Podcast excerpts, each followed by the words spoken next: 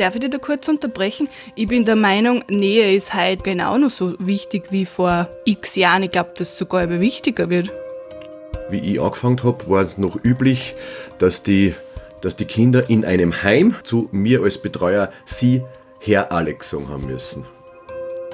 Ich verstehe es, Alex, aber ich glaube, du steckst da schon in dem drinnen, dass du einer der erfahrensten Sozialpädagogen in Gesamtösterreich bist.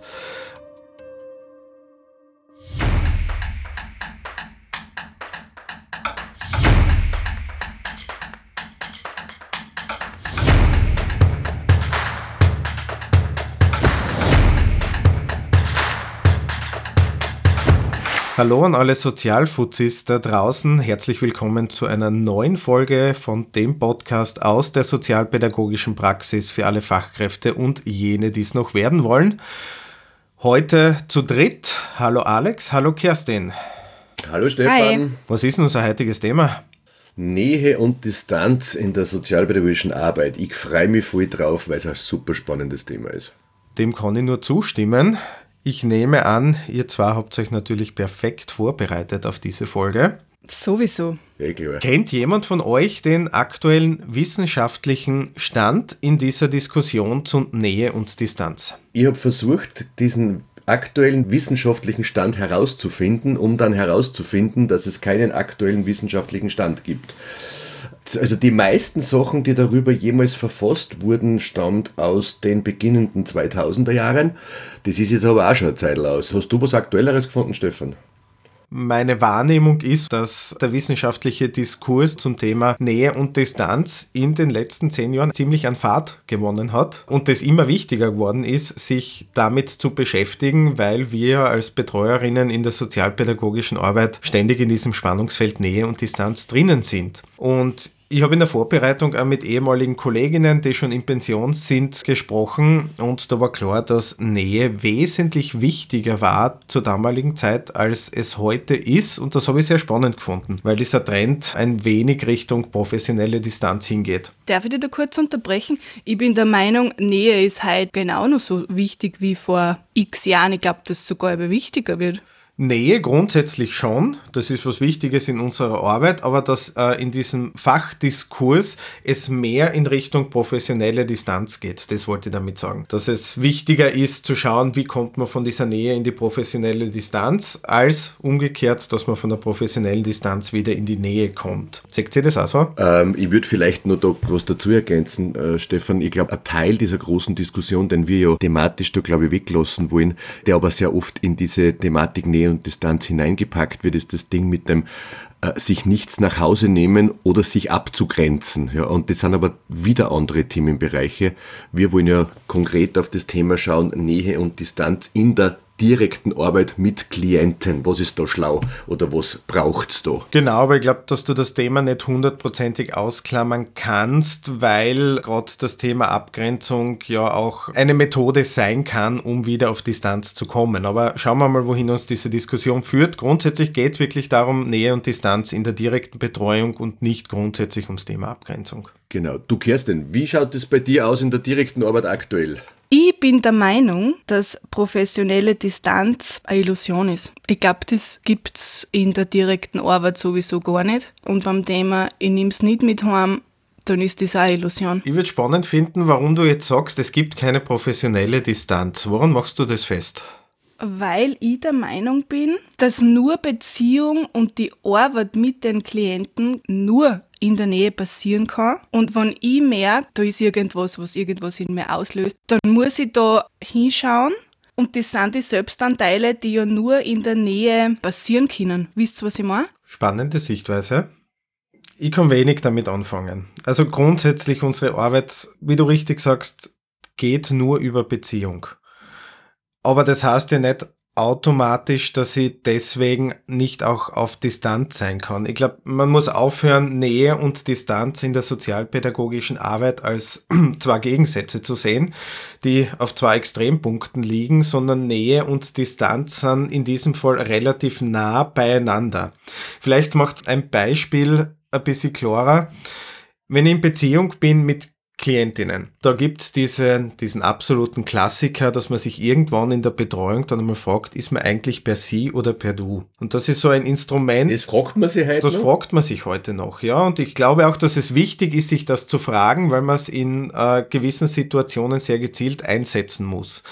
Wenn ich zum Beispiel merke, dass es in ein absolut amikales Verhältnis geht, das dann dazu führt, dass ich in der Betreuung nicht mehr objektiv sein kann. Äh, indem ich mich selber nicht mehr abgrenzen kann, dann kann zum Beispiel so ein gezieltes Per Sie sein schon ein Schutzmechanismus sein, der mir ein bisschen was an Distanz wieder zurückgibt, beziehungsweise überhaupt diese Distanz wieder wahren kann, damit ich handlungsfähig bleibe. Das heißt aber nicht, dass ich mit diesem Menschen nicht in Beziehung bin. Versteht's, was ich meine? Äh, ich habe jetzt einen direkten Vergleich zwischen mobilen und stationären Bereich. Und im mobilen Bereich war ich mit manchen Eltern zu Beginn auch per Sie. Also da verstehe ich den Punkt, den du erwähnst.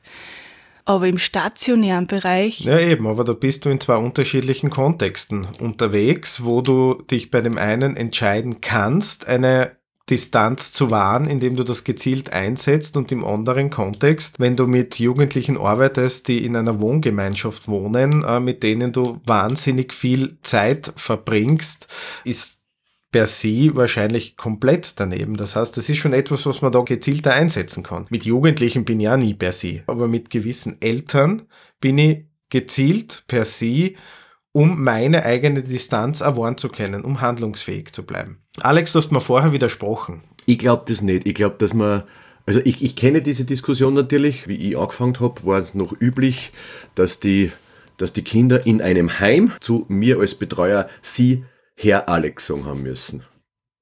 Wenn ich jetzt am Ende ganz ehrlich bin, hat es, glaube ich, für die Kids keinen Walzer gespielt. Also sie haben sie mit dieser Sie-Version und mit dieser Du-Version gleich gut gefühlt. Ich glaube, da ist eher viel mehr um mich gegangen und meine Einstellung zu dieser Geschichte. Also ich glaube nicht, dass dieses Sie oder dieses Du so wahnsinnig bedeutungskräftig ist. Ich glaube nur, dass wir, dass wir manchmal etwas brauchen und jetzt sage ich das auch frech, hinter dem wir uns verstecken können, damit wir das Gefühl haben, wir bleiben in der Situation souverän, weil sonst könnten uns die Eltern fressen mit Haut und Haar. Also ich habe das klingt jetzt vielleicht ein bisschen botzig, aber ich glaube nicht, dass sie zu brauchen, um mich davor zu schützen, von den anderen vereinnahmt zu werden. Wenn ich das nicht will, sage ich ihnen das im Du oder im Sie.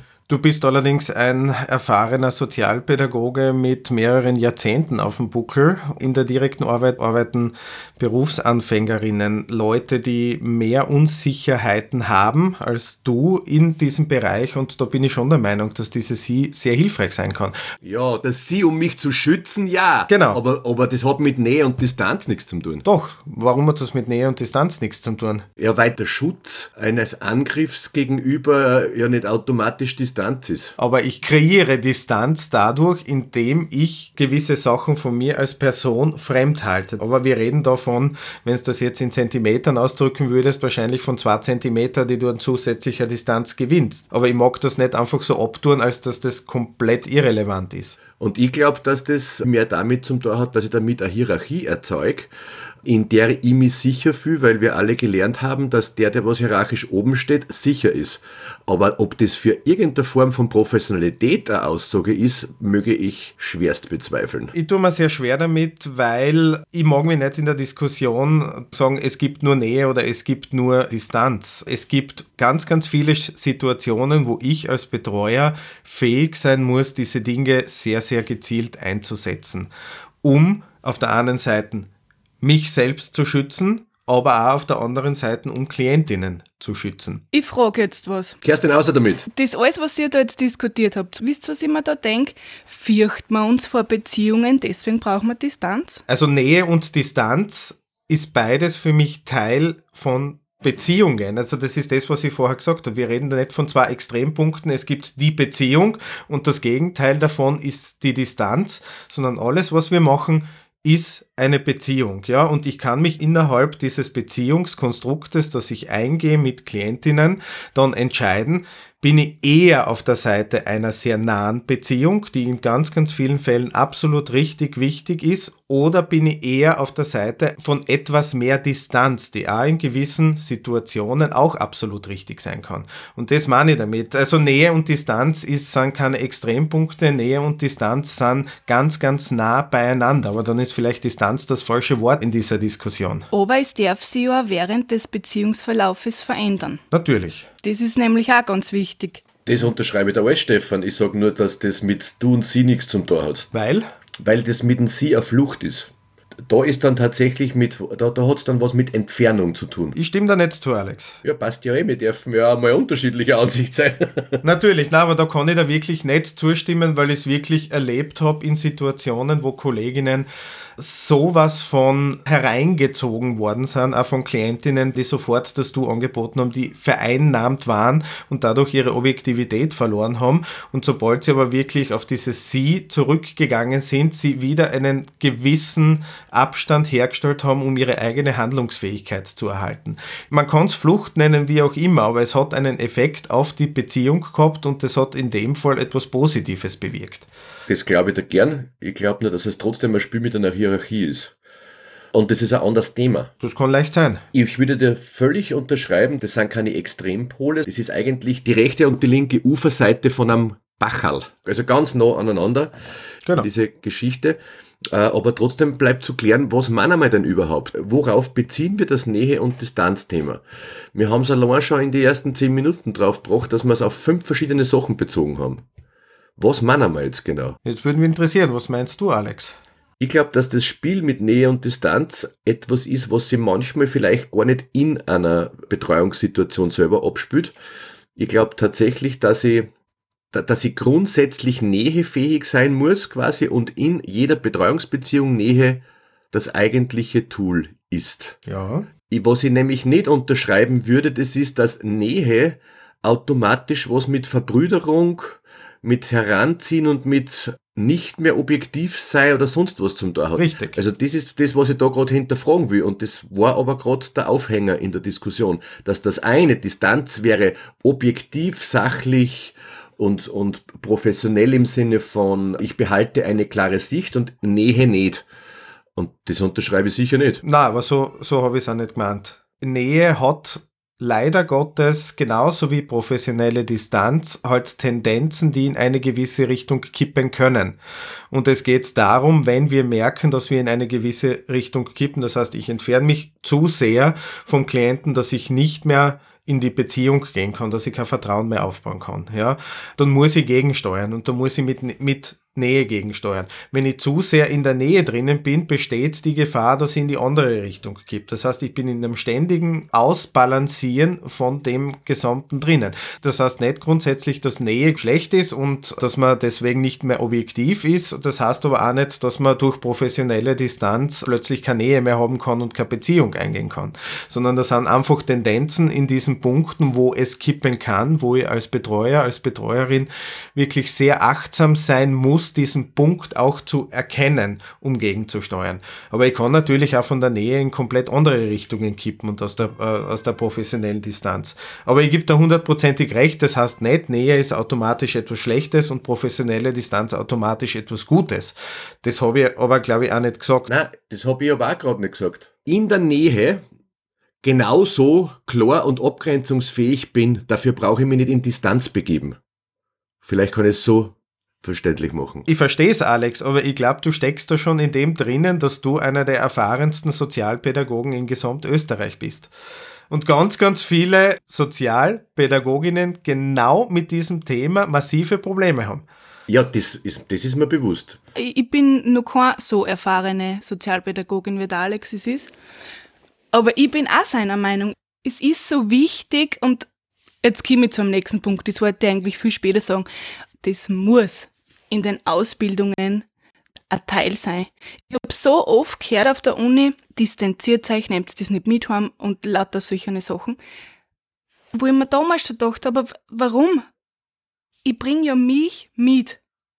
Ich bin ja in der Arbeit mit meiner Persönlichkeit, mit allem. Und wenn ich merke, da ist was, dann muss ich mich damit auseinandersetzen. Wurscht, ob wir da jetzt in der Nähe oder in der Distanz sind, wenn wir es so benennen wollen. wenn ich es selber nicht schaffe, Supervision, Einzelsupervision. Und muss schauen, was ist da der Punkt, der mich schon stört. Und da muss ich emotional die Hosen lassen. Das ist für mich professionelle Nähe. Die Geschichte dahinter ist nur, ähm, das nicht mit nach Hause nehmen in meinen Augen schon was anderes meint. Mich belasten Dinge, aber das ist halt gerade in der Abgrenzung, wenn wir jetzt wieder bei dem sind, ich muss das nicht zu Hause allein mit mir selber und meinen Gedanken bearbeiten. Ich kann das auch während der Arbeitszeit bearbeiten und kann mir Unterstützung suchen dort drinnen. Das heißt nicht, es prallt alles von mir ab, was in meiner Arbeit passiert. Absolut richtig. Und das als professionelle Nähe auch zu bezeichnen, das zuzulassen, dass ich Emotionen habe, dass ich als Mensch in dieser Betreuung bin und die Schicksale, die Handlungen, ähm, alles, was in der Betreuung passiert, natürlich auch Auswirkung auf, äh, auf mich selber hat. Wenn ich jedes Mal sage, das prallt an mir ab, etc., dann bin ich nicht professionell. Wenn ich mich damit auseinandersetze, wie du richtig sagst, dann hat das was mit Professionalität zu tun. Und der Punkt fehlt in den Ausbildungen, das stimmt auch. Und da rede ich noch gar nicht von den Schicksale, die die Kinder und Jugendlichen erleben. Da rede ich auch über das Zwischenmenschliche, was passiert zwischen einem Kind oder einem Jugendlichen und mir. Ich habe da ein konkretes Beispiel. Bei uns ist jemand eingezogen und haben mir gedacht, na, das geht nicht so mit uns zwei. Habe aber nicht festmachen können, warum. In der Supervision hat sich herausgestellt, das ist nicht das Problem, was ich glaubt habe, dass ich mit dem Jugendlichen nicht kann, sondern das war mein eigener Selbstanteil, der da einfach zum Vorschein gekommen ist, wo ich hinschauen hab müssen. Weil ich mich teilweise ein bisschen gefürcht habe. Weil ich die Situationen nicht einschätzen hab können mit dem. In der Supervision ist aber rausgekommen, das hat gar nichts mit den Situationen zum tun, die da passiert sind, sondern das hat mit mir was zum tun. Wisst ihr, was ich meine? Es geht nicht ob Nähe und Distanz grundsätzlich, sondern es geht darum, was es dann mit mir tut und vor was ich mich eigentlich schützen mag. Ja, genau. Und dieses Schützen sich selber ist, glaube ich, ganz groß in der ganzen Nähe-Distanz-Diskussion. Das ist ein zentraler Punkt und das ist ein ganz wichtiger Punkt. Weil wenn ich mich als Betreuer nicht selbst schütze, ich muss mich dann damit auseinandersetzen. Mir wird es interessieren, Alex, dieses Thema, was man immer wieder so hört, Grenzüberschreitungen als Resultat von, ich nenne es jetzt nicht zu viel Nähe, weil es der falsche Ausdruck ist, wenn die Grenzen zwischen den Rollen verschwimmen anfangen. Das ist eine Tatsache, mit der wir ständig konfrontiert sind. Wie siehst du das? Wann die Grenzen zwischen den Rollen verschwimmen anfangen, das muss man ein bisschen konkreter sagen. Dass die Grenze zwischen professionellem Helfer ja. und Freund sehr verschwimmen. Das passiert ziemlich leicht. Die Erfahrung in vielen Fällen zeigt, dass das ohne Gegensteuerung zu Grenzüberschreitungen führen kann, zu Abhängigkeiten führen kann. Und da wird mir jetzt deine Sichtweise interessieren, wie du das in diesem Kontext Nähe und Distanz einordnen würdest. Das ist eine scheiß gute Frage. Ähm. Mhm. Ich verstehe nämlich unsere Diskussion schon und wir spiegeln ja wunderschön die gesamte Diskussion, die auf wissenschaftlicher Ebene passiert, auch wieder, dass wir uns absolut nicht einig sind. Aber ich glaube, dieses Thema Nähe und Distanz hat so viele Facetten, das kann man nicht hinunterbrechen auf Nähe gut, Distanz schlecht, Distanz gut, Nähe schlecht. Na, definitiv, da bin ich völlig mit dir. Da gibt's eben so diese ganz vielen Tatsachen, die passieren. Und fachlich kann man schon einer Meinung sein, ohne Nähe, ohne Beziehung geht nichts. Und wenn ich wirklich professionell und in meiner Mitte bin und selbst erfahren, dass ich mit diesen Situationen super umgehen kann, dann ist es egal, ob du oder sie oder sonst irgendwas. Aber das sind halt nicht die Gesamtheit der Kolleginnen und Kollegen, die in diesem Feld arbeiten. Und gerade dieses Thema Grenzüberschreitung und Abhängigkeit ist in dieser Diskussion doch ein ziemlich großes. Das ist eine, Thematik, die kenne ich meine ganze Berufslaufbahn lang und die ist immer nur da. Ich würde jetzt nicht behaupten, dass das ist was, was ich einfach so im Griff habe. Vorige Woche habe ich eine Situation gehabt, wo es genau um das gegangen ist, wo jemand sagt, jetzt ist die Betreuung dann vorbei, aber grün können wir nachher eh trotzdem. Und in dem Moment hat es in mir alles zusammengezogen. Ich will das nicht, dass das jetzt da um mich kippt und um mich schwappt quasi. Man kennt ja diesen Moment, es ist ja keine grundsätzliche Geschichte, sondern es ist ja fast ein spürbarer, greifbarer Moment, wo diese Rollenvermischung auf einmal auf einmal dasteht. Da geht es ja dann wieder nicht um das Thema Nähe und Distanz, sondern da geht es darum, dass ich in dem Moment, und das gestehe ich nur gerade so, wo ich gerade da sitze, furchtbar Schiss hab davor, den anderen zu kränken, wenn ich ihm jetzt sage, na, das wäre mir ganz sicher nicht da. Aber das hat ja mit Distanz nichts zum tun, sondern das ist ja meine Feigheit. Viele Leute arbeiten auch schon in der Betreuung darauf hin, genau solche Momente zu vermeiden und setzen dann das, was sie unter professioneller Distanz verstehen, ebenso gezielt ein, damit diese Dinge gar nicht aufkommen können. Ja, und das ist das eben, wo ich vorher widersprochen habe. Wenn ich die Haltung einnehme, dann ist es ja schlicht eine Vermeidungsstrategie. Richtig dann geht es nicht mehr um Professionalität oder sonst was, sondern es ist eine Vermeidungsstrategie. Das heißt, ich tue etwas, damit mir eventuell etwas Spezielles nicht passieren kann. Wenn ich das mache, dann gängen aber automatisch andere Beziehungsqualitätsfaktoren, die ich für die Beziehungsgestaltung aber brauche, aufgrund dieses Schutzbedürfnisses drauf. Ja. Also das heißt, das Problem liegt ja nicht darin, so wie du auch ziemlich cool am Punkt bringst, dass das nicht ein Entweder-Oder ist, sondern dass es in unserer Betreuungssituation das eine und das andere ist, ja, gleichzeitig oft. Und dass es da quasi eigentlich schädlich ist, von Anfang an diese Nähe in nicht einzunehmen, sondern man muss lernen, wie man wann an diese Situationen erwischen, man selber so beziehungsgefestigt in seinem eigenen Beziehungsdenken ist, dass man nicht Angst kriegt, dass der andere einen nicht mehr mag, wenn man jetzt sagt, ich möchte nicht dein Freund sein. Ich glaube, da kommen wir in der Diskussion schon ein wenig weiter. Wogegen ich mich verwehr, ist, dass man automatisch sagt, diese Vermeidungsstrategien sind schlecht. Diese Vermeidungsstrategien, auch wenn das Ziel der Vermeidung dahinter steht, haben meiner Ansicht nach durchaus eine Daseinsberechtigung wenn man es nicht geschafft hat, von vornherein unabhängig von Nähe und Distanz die Rolle, die man hat in der Familie beim Klienten wirklich gut zu klären. Und diese Rollenklärung muss ja ständig dann immer wieder aufs Neue passieren. Das sind nämlich genau die Situationen, wo dann genau das passiert. Ich kläre das vorher nicht ab und muss dann zum Selbstschutz wirklich auf Distanz gehen, damit ich diese Situationen, die aufkommen, dann auch wirklich aushalten kann.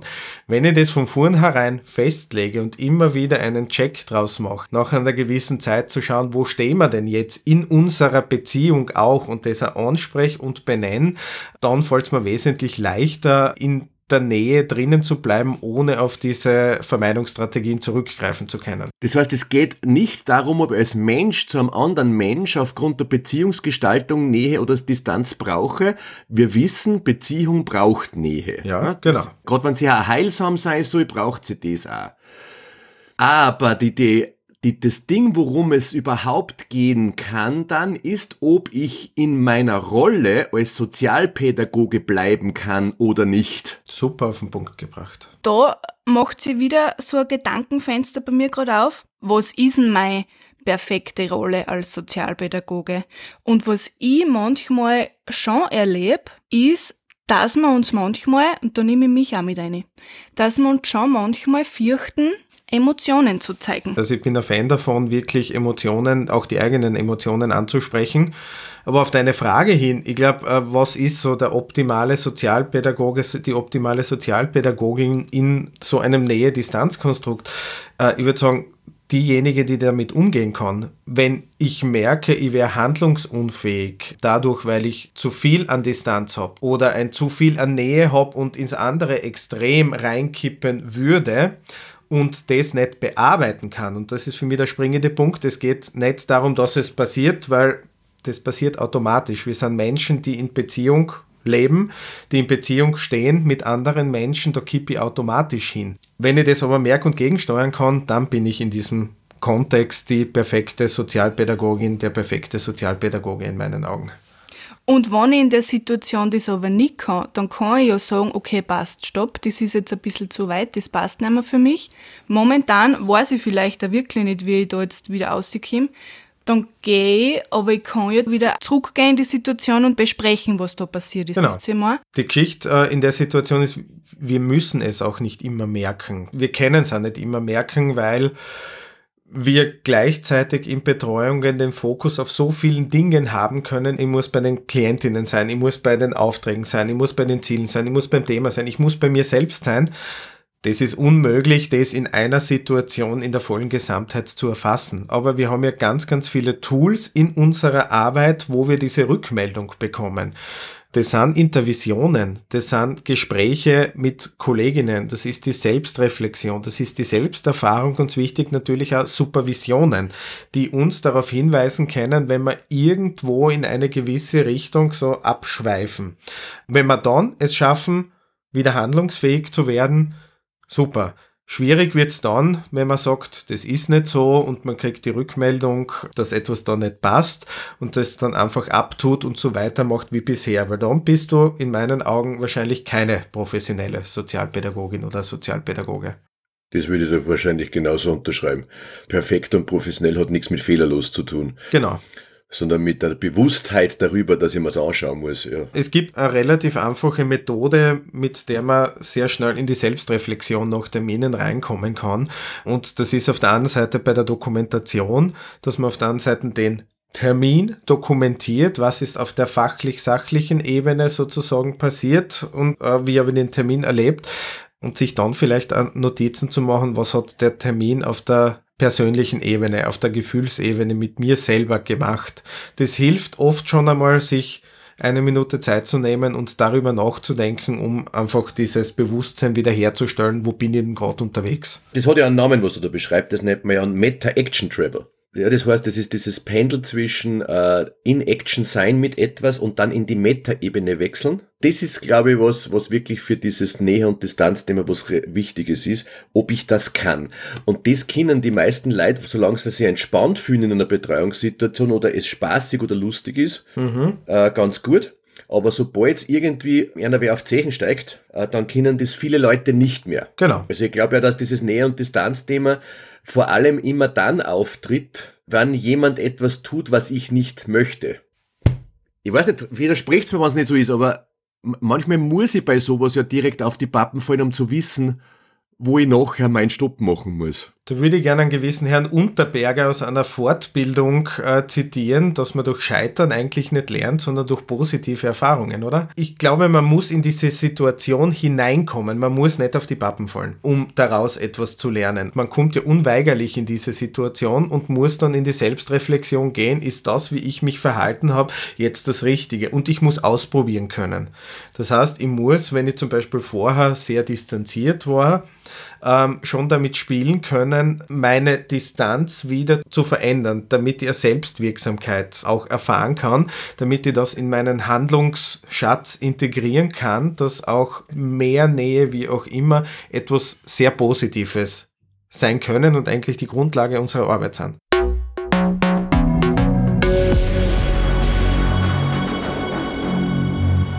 wenn wir es jetzt versuchen würden, auf den Punkt zu kriegen, wo wir uns alle einig sind, ist, dass Nähe das Um und Auf in unserer Arbeit ist, weil wir Nähe brauchen, um in Beziehung zu gehen um wirklich gut arbeiten zu können. Jo. Ja, genau. Gut, dann haben wir gesagt, dass Nähe und Distanz keine sich ausschließenden Extrempunkte sind, sondern wirklich ganz, ganz nah beieinander liegen. Und da gefällt mir das, was du gesagt hast, Alex, die zwei Ufer von einem kleinen Bach. Und dazwischen ist dieser Spielraum, wo wir uns ausprobieren können äh, mit Nähe und Distanz, was unterschiedliche Auswirkungen auf die Betreuung hat. Ja, da gehe ich auch d'accord damit. Ja, okay. Wir haben gesagt, und da stimme ich auch absolut zu, das ist das, was du gesagt hast, Kerstin, dass Nähe und Distanz etwas ist, was sehr viel mit mir selbst zu tun hat, dass das nicht heißt, ich darf die Sachen nicht mit heimnehmen, weil die machen ja was mit mir. Und wenn Situationen etwas mit mir machen, dass ich dazu fähig sein muss, das mir anzuschauen. Mhm. Ja, bin ich auch voll dabei. Dann das für das Spiel, wie du das so schön korrigiert hast, da in meiner Aussage, dass für dieses Spiel zwischen Nähe und Distanz die Bewältigungserfahrung relevant ist. Ja. Dass ich gescheitert bin. Mir hat es getaugt, dass wir nicht einer Meinung waren, obwohl wir dann eh wieder einer Meinung waren, weil wir uns am Anfang, glaube ich, einfach nur nicht verstanden haben. Ja, und das spiegelt die Diskussion wieder. Also die, diese Fachdiskussion Nähe und Distanz lässt sich systemisch in diesem Podcast, in dieser Folge wiedererkennen. Ey, mir hat es einen fucking Spaß gemacht, Stefan. Danke.